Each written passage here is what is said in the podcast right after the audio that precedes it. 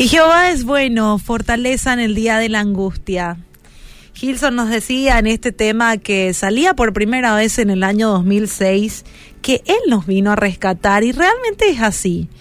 ¿A cuántos el Señor no nos ha rescatado en el día de la angustia, en el día donde sentíamos que ya no teníamos fuerzas, donde ya no teníamos esperanza? Vino ese Dios todopoderoso y nos llenó de fortaleza en ese día donde nos parecía todo más imposible. Y eso justamente es lo que nos dice el libro de Naún 1 al 7, donde dice, Jehová es bueno, fortaleza en el día de la angustia y conoce, atende esto, me encantó esto, y conoce a los que en él confían. O sea que si vos no confías en Él, ¿será que el Señor te conoce? Eso nomás me puse a pensar porque dice que Él conoce a los que en Él confían. Y cuán dulce resultan estas palabras, ¿verdad? Una acción oportuna en medio de la angustia es tan reconfortante y hace que recobremos ese ánimo, esa esperanza. Lastimosamente no siempre hallamos ese bálsamo en las personas a nuestro alrededor y creemos que todo está perdido. Hoy yo te quiero recordar que Jehová es bueno.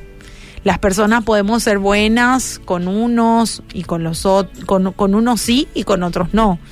Por uno o por, por algún motivo somos buenos, pero con otros no. Cambiamos cómo actuamos con los demás según las circunstancias.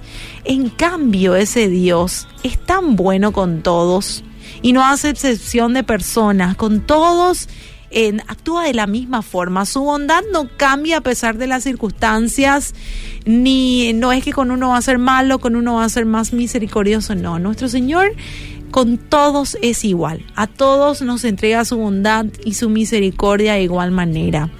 Y en Jeremías 33:3 dice, clama a mí y yo te responderé. Y te enseñaré las cosas grandes y ocultas que tú no conoces.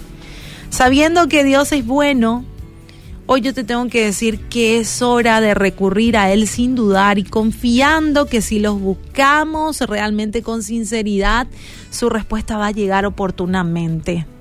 Él nos lleva de la mano en medio de la tormenta en un lugar seguro. Ahora te pregunto algo, ¿quién es tu fortaleza? ¿Dios es tu fortaleza?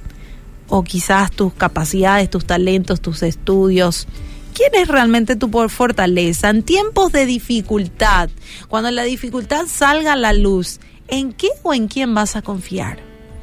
Quizás con esta pregunta te vas a dar cuenta de que realmente no es a Dios a quien acudís primero, sino que buscas otros lugares, otras personas, eh, cosas que solamente el Señor puede darte. Y por último, te quiero recordar de cuán importante es que Dios sea nuestra fuente de fortaleza, el primero a quien debas acudir en todo tiempo. Aunque haya muchas fuentes de información, aunque haya muchas personas que quieran ayudar, tengamos presente que esto no va a saciar de la misma forma que el Señor lo hace. Quizás van a ser respuestas momentáneas, que se van a fumar por el tiempo, pero la palabra de Dios permanece para siempre y es eterna. El desafío de hoy es buscar a Dios en el tiempo de angustia, en el tiempo de calma, en el tiempo de felicidad, en el tiempo de tristeza. Y tener por seguro que Él va a responder con palabras dulces, palabras oportunas, con actos de amor hacia vos o a tus seres queridos que te van a sorprender. Dios es bueno en todo tiempo, nunca dudes de eso. Tanto correr, correr, me cansé, sentí no respirar. Y no poder más